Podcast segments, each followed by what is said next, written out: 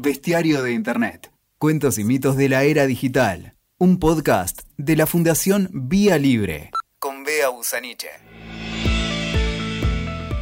Nuestro invitado para compartir este podcast es Enrique Chaparro, uno de los eh, viejos integrantes de la Fundación Vía Libre, no por viejo, sino porque la integra desde su origen y le vamos a pedir que se presente. No solo soy un viejo integrante de Vía Libre, sino que además soy un integrante viejo de Vía Libre.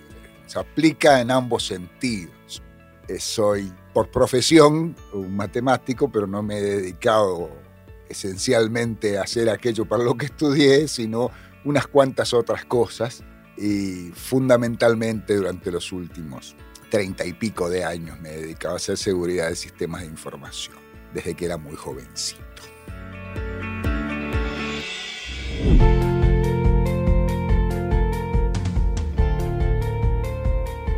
Enrique, el podcast tiene como leitmotiv, como eh, constante que tratamos de... La, la impronta de este podcast es desmitificar cosas que se dan por ciertas, que se establecen como verdades inexorables y, que no lo son o que por lo menos queremos, eh, merecen algún análisis un poco más profundo. Eh, creo que a lo largo de su historia, Vía Libre cumple 20 años en este 2020. Vía Libre ha hecho un trabajo de dos décadas de desmitificar cosas que suceden en Internet. Y una de las cosas que nos interesa desmitificar con vos en esta conversación es aquella vieja idea de que Internet no se puede regular o que Internet es ese espacio de que como para recordar y ponerle una fecha a aquel espacio de la que se describía en la Declaración de Independencia del Ciberespacio de John Perry Barlow, de Internet, gobiernos del mundo, déjennos, eh, porque en Internet no pueden venir y controlarnos. Eh, ¿qué, ¿Qué hacemos con ese mito? Y mira, toda este, historia precisa la parte de la construcción mítica. Yo recordaba el otro día este, algo que decía algún filósofo francés del siglo XIX, que este, los, la, historia es este, generalmente la cosa peor interpretada por las naciones. Las naciones, las naciones no tienen este, mucho sentido de su propia historia. Y uno podría hacer una especie de analogía de transporte, decir más o menos lo mismo pasa con la Internet. Pues mientras Barlow decía esto, de la Declaración de Independencia del Ciberespacio y un Flower Power atrasado 30 años, Bauer laburaba para la, este, eh, John Perry Barlow trabajaba para la CIA. Eh, un empleado a sueldo del sistema de inteligencia de los Estados Unidos. Pequeña, menuda contradicción. Menuda contradicción señor iba, le, este, le explicaba este, al sistema de inteligencia de Estados Unidos este, qué era lo que él veía como el futuro de la Internet y cobraba por eso. Así que sí, hay muchas construcciones mitológicas. Me parece que así como hacemos respecto de la historia, de hacer una revisión crítica permanente y analizar cada elemento de la historia a la luz de nuevas visiones críticas, lo mismo debería pasar en términos de analizar la historia de la Internet, este, que reúne dos fenómenos interesantes.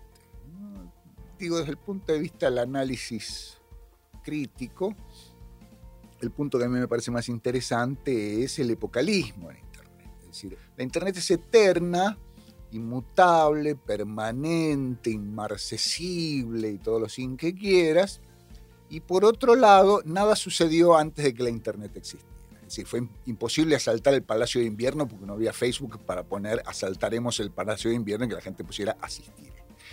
Este, este tipo de cosas eh, son un fenómeno no, eh, digamos, no casual. Este, cuando eh, uno vive en un contexto de saturación del espacio de atención de otro fenómeno particularmente interesante, al que la Internet ha contribuido, no necesariamente acá podemos apreciar una relación de causa-efecto. Pero lo cierto es que hay este, todo un fenómeno de saturación del espacio de atención disponible. estamos vinculados permanentemente a una red de comunicaciones. El tiempo, por ahora, este, con exclusión de parte del tiempo en que dormimos, pero no necesariamente, porque todos los dispositivos que tenemos conectados a las redes siguen conectados a las redes mientras dormimos. Y siguen generando datos. le están diciendo a alguien dónde estamos durmiendo, que no es poca cosa a veces. no sé, digamos, actos tan íntimos como el de qué estoy leyendo, Es un acto personal, que son precisamente registrados. Si vos tenés un Kindle, Amazon sabe no solo qué estás leyendo, sino en qué página empezaste hoy, cuál fue la última página que, leíste hoy antes de cerrar virtualmente. Esto es un grado de control atómico al que no estamos por lo menos eh, acostumbrados o conscientes, ¿no? estos niveles de control atómico. Precisamente no, no, no, estamos acostumbrados y no estamos conscientes porque no los percibimos, son muy sutiles, no es un señor vestido de negro con anteojos oscuros que está respirando en nuestra nuca. Montones de dispositivos este, que nos han dicho que eh, no podemos vivir sin ellos. George Agamben decía hace algunos años este, que uno de los problemas más acuciantes de las sociedades contemporáneas es la incapacidad de impotencialidad. Es decir, no tener el poder de no hacer. El poder de no hacer es tan importante como el poder de poder hacer. Digamos, ¿cuántos pueden darse el lujo de prescindir de un teléfono celular. Y de aquellos que, no pueden darse el lujo de prescindir de un teléfono celular, ¿cuántos pueden darse el lujo de prescindir de WhatsApp?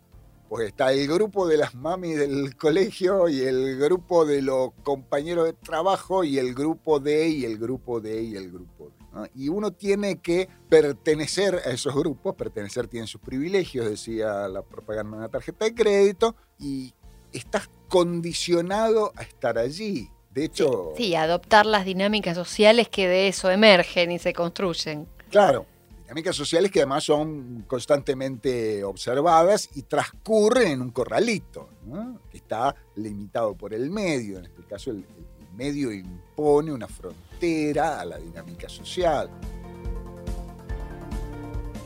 Chapa, Vía Libre nació hace 20 años eh, como emergente, si se quiere, como brazo de trabajo en políticas públicas de la comunidad de software libre. ¿Qué queda de ese Vía Libre de hace 20 años o qué, qué nos sirve hoy de aquello por lo que trabajábamos hace 20 años desde la comunidad de software libre, digamos que, porque a quienes venimos de hace muchos años en la organización, nos ha quedado corta la misión del software libre de, bueno, eh, eh, todo lo que tiene que ver con las libertades fundamentales del software, las cuestiones vinculadas con las relaciones de las personas con el software, el control de la tecnología y demás. Eh, y por eso también Vía Libre amplía notablemente las, las, las, áreas en las que está trabajando. Pero ¿qué nos queda hoy, digamos, si tuviéramos que ir hacia atrás y decir, bueno, ¿Qué de ahí eh, todavía es algo que vale la pena ser disputado en la, en la escena política, digamos? Digo, de, lo sucedido hace dos décadas nos queda fundamentalmente el amor por la cerveza. Ese es un eh, elemento que es casi una constante, y me parece que es un elemento positivo, un elemento que hay que destacar. Además de eso, queda la percepción de que es posible cierto modo de producir bienes o más bien bienes tecnológicos con un criterio distinto al de la apropiación individual. Es decir, que hay una dinámica colectiva en el uso de esos bienes que es realizable y que eh, aumenta la riqueza disponible para todos. Este concepto sigue vigente, digamos, en modos de producción distintos. Eh, lo que ha sucedido en estos 20 años fundamentalmente ha sido, creo, y esto permitíme ser un poco este, inmodesto en esto, pero es, una virtud colectiva, hemos sido fuertemente críticos también respecto de nosotros mismos. El análisis del contexto en el que uno se desplaza es crítica permanente. Si no, eh, si no el, nadar contra la corriente este, te hace percibir la fuerza de la corriente. Nadar a favor de la corriente no. Este, y entonces cuando sentimos que estamos nadando a favor de la corriente, cambiamos un cachito de rumbo para poder percibir su intensidad. Y esto significa ser críticos con lo que hacemos. Y también, digo, el criterio de buscarle el porqué a las cosas, que es un, es este, en el buen sentido uno de los fundamentos de por qué hacemos software libre, digamos, porque, nos gusta jugar este, y nos gusta compartir los juegos. Eh, además del carácter utilitario, hay un carácter lúdico en esto. esto. Esta dinámica dice, bueno, tenemos que hacer revisión permanente, porque la revisión permanente mejora. Y extendemos la lectura, de pronto descubrimos en, el camino que aquel punto donde empezamos y tiramos del hilo tiene montones de conexiones con otras cosas que suceden en el mundo real. Como que, por ejemplo, los problemas asociados con la apropiación monopólica de eh, formas de conocimiento eh, no son puramente característicos del tienen que ver con un problema mucho más antiguo, que es la, cuestión de la propiedad intelectual, que en realidad no es tanto más antiguo, si bien hay una tradición jurídica, hay una tradición económica en términos de propiedad intelectual, hay una transformación fundamental que se produce en eh, el último cuarto del siglo XX, eh, donde digamos, al, viejo caballo de la propiedad intelectual se le pone arreglos nuevos, le la montura, la rienda, adornitos, y sirven a propósito distinto.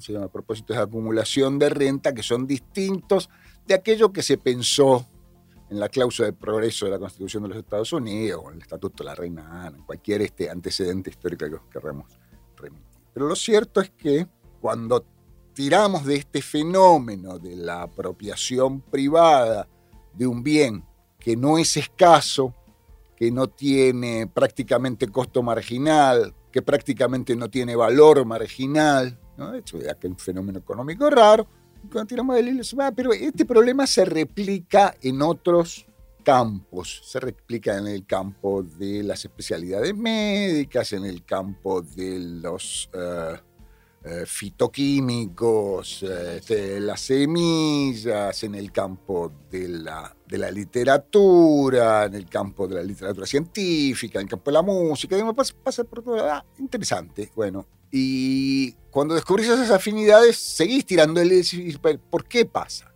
El, el siguiente camino crítico que queda determinado en ese punto es decir, bueno, ahora vimos que es un fenómeno que no nos afecta solamente eh, nuestro charquito. Otros sapos de otros charcos se ven afectados por el mismo problema. Y entonces, ¿de dónde viene el agua de los charcos? Es la pregunta siguiente. Y haciéndonos preguntas hemos llegado a comprender algunos problemas o por lo menos tener una perspectiva crítica alrededor de algunos problemas y hay otros que definitivamente aún no entendemos y seguiremos buscando. Bueno, y en, esa búsqueda uno de los temas que, mm, que creo que ha marcado buena parte del trabajo de Vía Libre es todo lo que tiene que ver con las tecnologías electorales y el voto electrónico. Que vos sos una de las, eh, de las pocas personas del país y de la región que allá por el año 2003 ya tenía claro, 2002, 2003, que era no al voto electrónico. Y una característica, por ejemplo, que tuvimos en Vía Libre fue que frente a que mucha gente nos decía, bueno, esto es eh, inexorable, hay que hacer control de daños, que se haga con software libre, pero esto es algo que va a suceder, hacia, hacia allá vamos. Y me, me hiciste acordar a esto, traigo la pregunta del voto electrónico sin tenerla prevista porque me hiciste acordar cuando dijiste lo de moverse del, cauce de la corriente y sentir el embate a ver cuánto venía la, la corriente. Y yo creo que, por ejemplo, a lo largo de los 20 años, si hay algo de lo que en Vía Libre nos sentimos orgullosos, haciendo un poco de, apartando la modestia, es de la cuestión de haber dado la pelea por el, contra el voto electrónico y haber logrado reconvertir la opinión pública quizás no, no toda la opinión pública, que es una, cosa demasiado grande, sino eh, haber movido la opinión de personas clave dentro de la toma de decisiones hacia una mirada crítica del voto electrónico.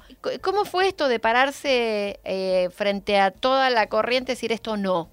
Porque muchas veces decir esto no es muy difícil cuando la, la corriente de pensamiento dominante es la tecnología es moderna, es maravillosa, es inevitable. ¿Cómo es decir no frente a algo que parece inevitable? Inevitable es la muerte. Eh, todo lo demás probablemente tiene alguna solución. El problema es cuál es el costo de la solución. Claro, lo que planteo como inevitable es esto de inexorable, quizás. Eh. Me queda claro, es algo que este, todos los adivinos del futuro te dicen va a suceder porque va a suceder porque es parte de una ley natural. En realidad entendemos bastante poco las leyes naturales, las que entendemos las entendemos bien.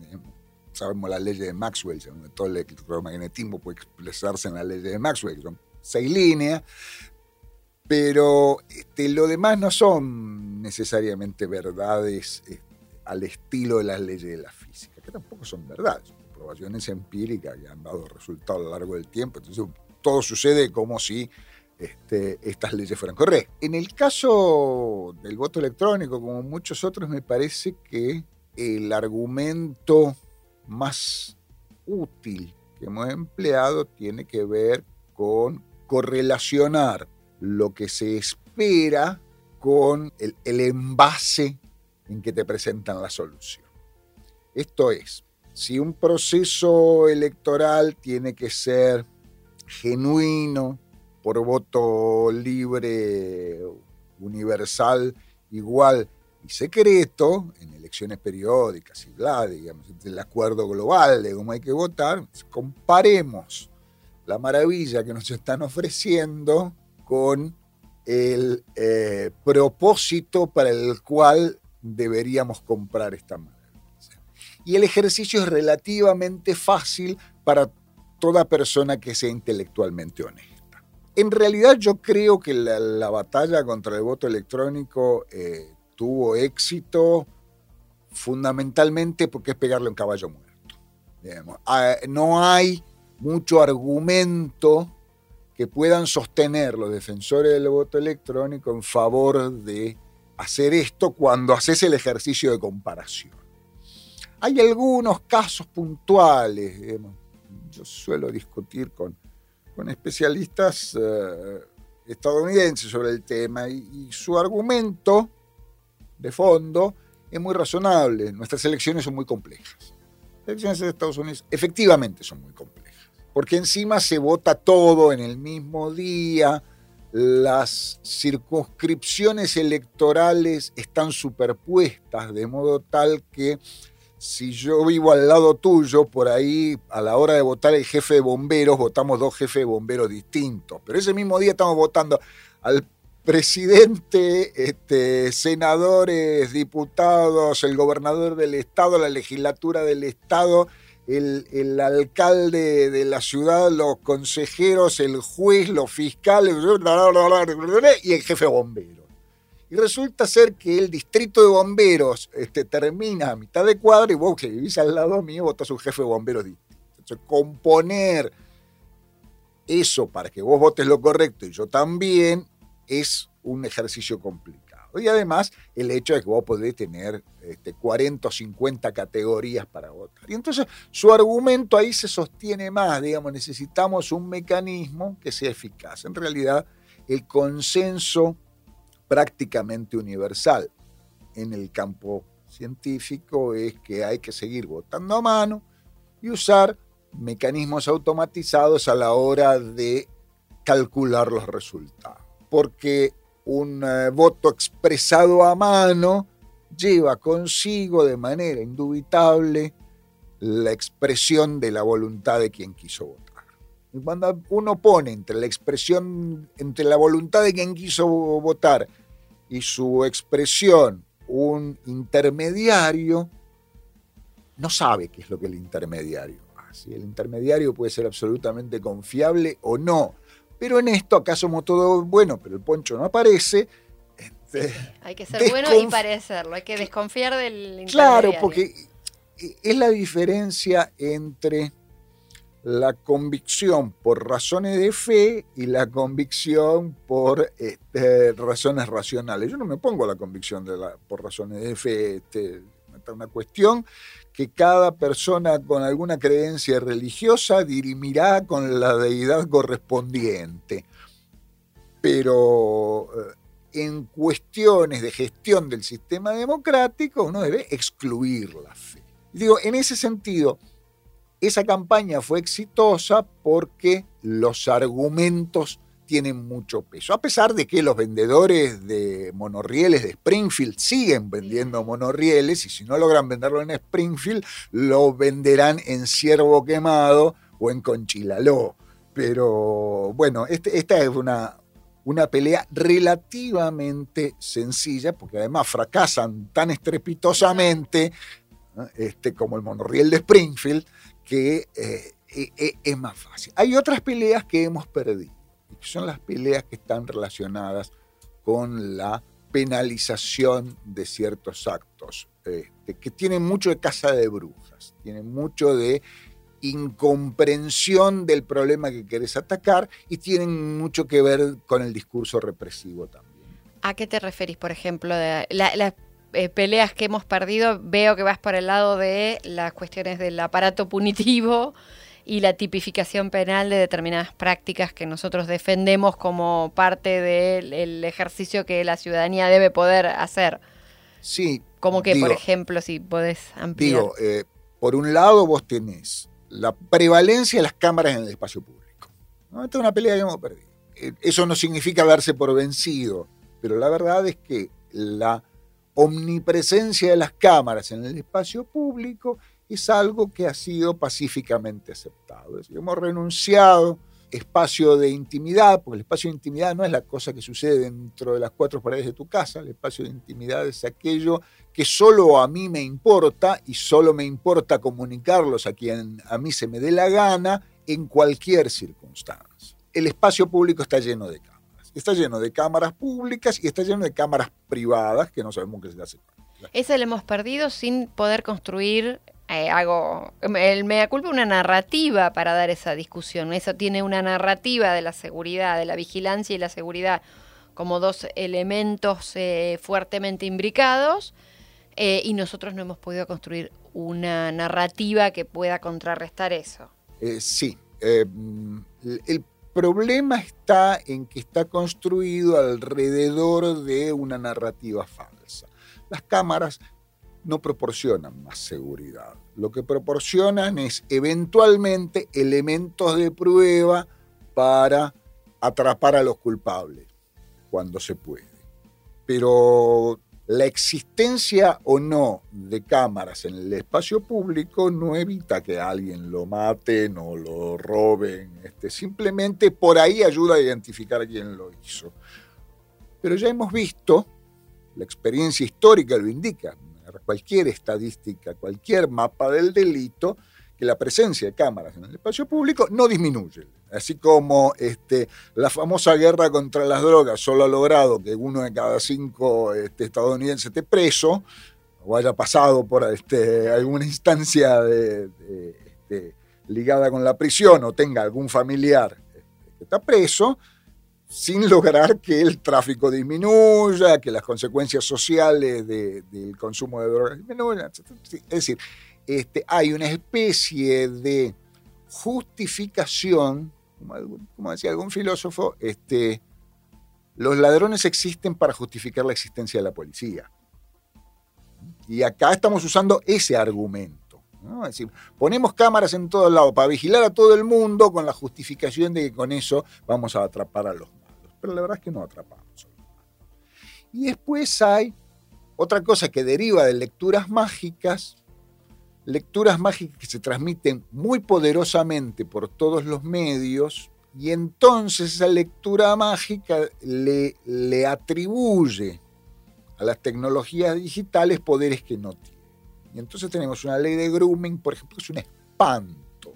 Es un espanto, hecho por señoras con muy buenas intenciones, pero que no conocen absolutamente nada de derecho penal. Y yo creo que nuestros dignísimos señores y dignísimas señoras este, del Senado de la Nación, cuando eh, volvieron sobre el, texto de la ley de grooming, este, demostraron una ignorancia que a mí me preocupa desde, el punto de vista de lo que debería esperar un legislador respecto de los fundamentos del derecho penal.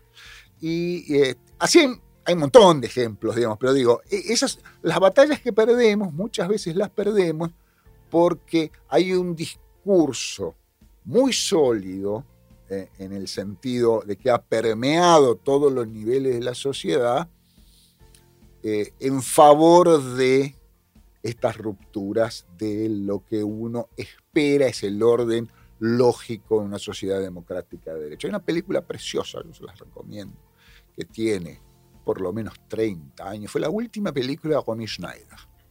Se llama La muerte en directo, de Bertrand Tavernier. Es una mujer que vende su muerte permite que alguien, haga un reality con su muerte, antes de que existieran los realities. Una película de década del 80.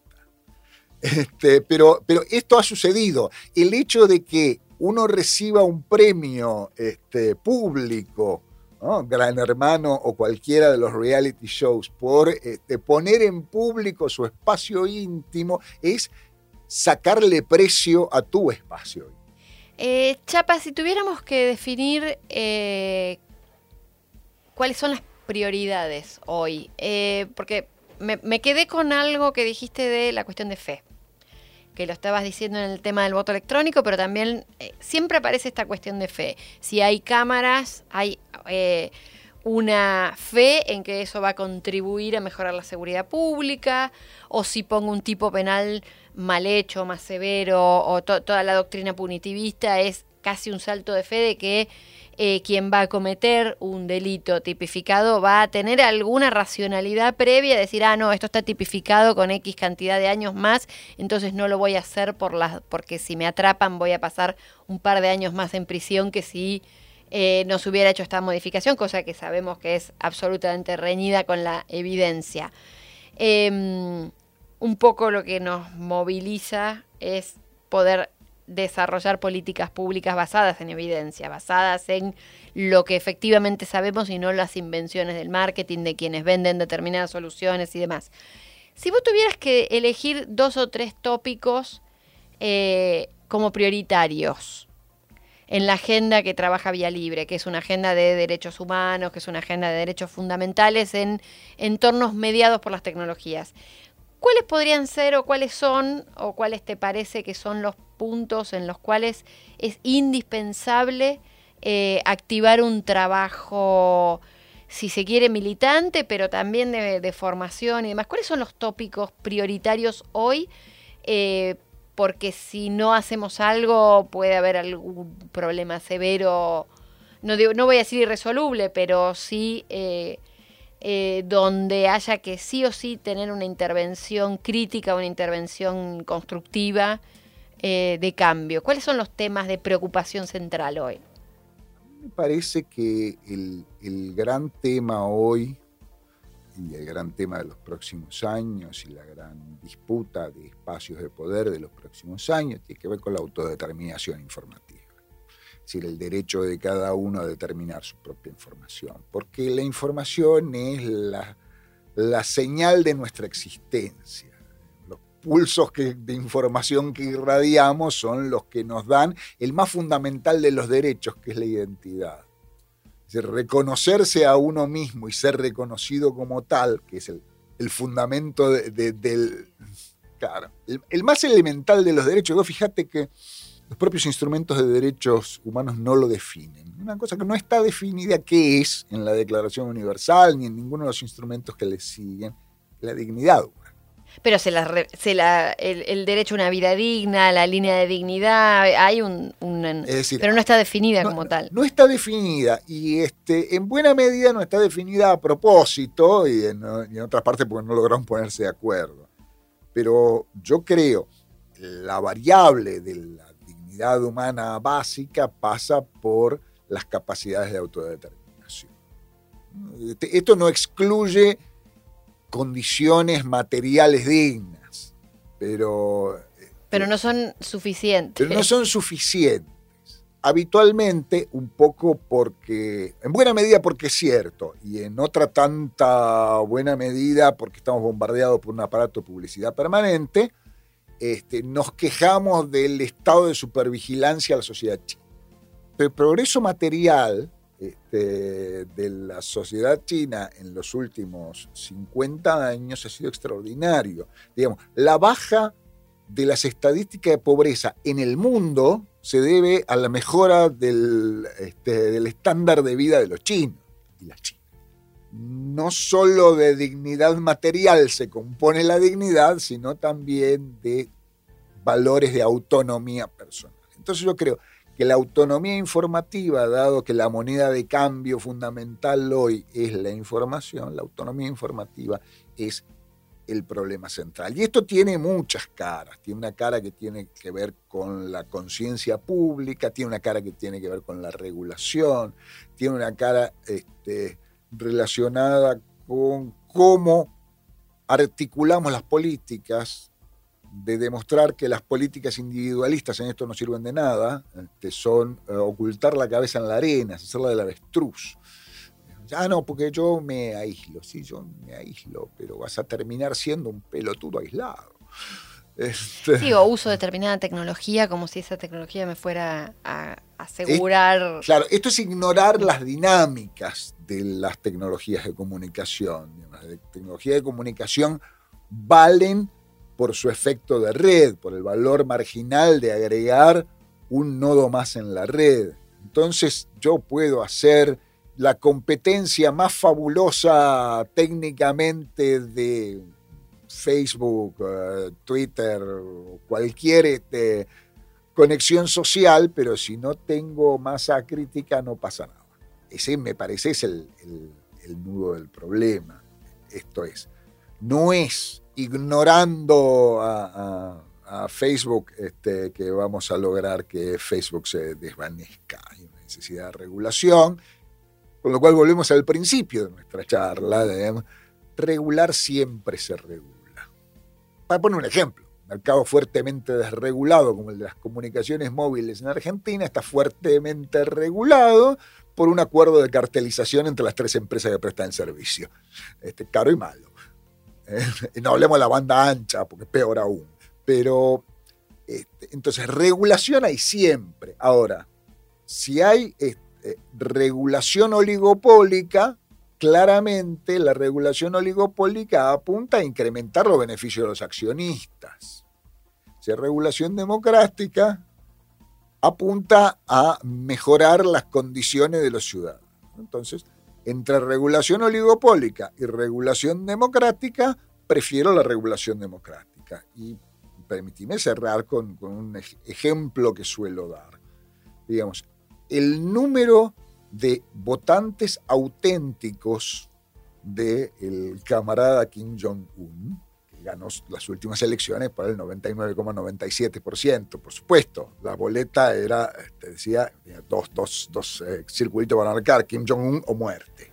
¿no? este, pero más allá de la broma, digo, estoy convencido de que entre el 99,7% de los coreanos que lo votaron, hay un buen número que efectivamente lo votó con convicción. Una cosa que haga este, el gobierno de Corea del Norte es mucho más legítima que una cosa que haga Facebook, porque Facebook solo responde a un número muy limitado de acciones.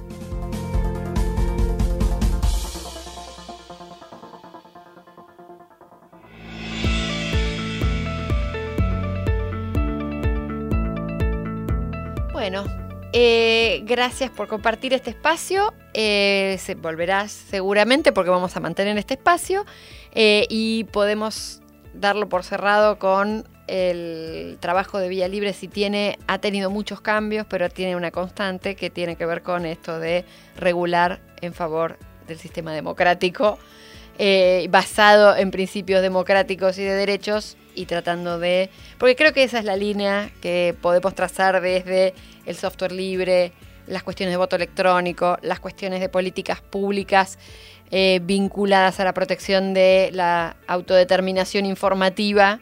Eh, y creo que es un poco la línea que podemos trazar de constante en los 20 años de Vía Libre. Muchas gracias por estar en Vía Libre y por habernos acompañado hoy.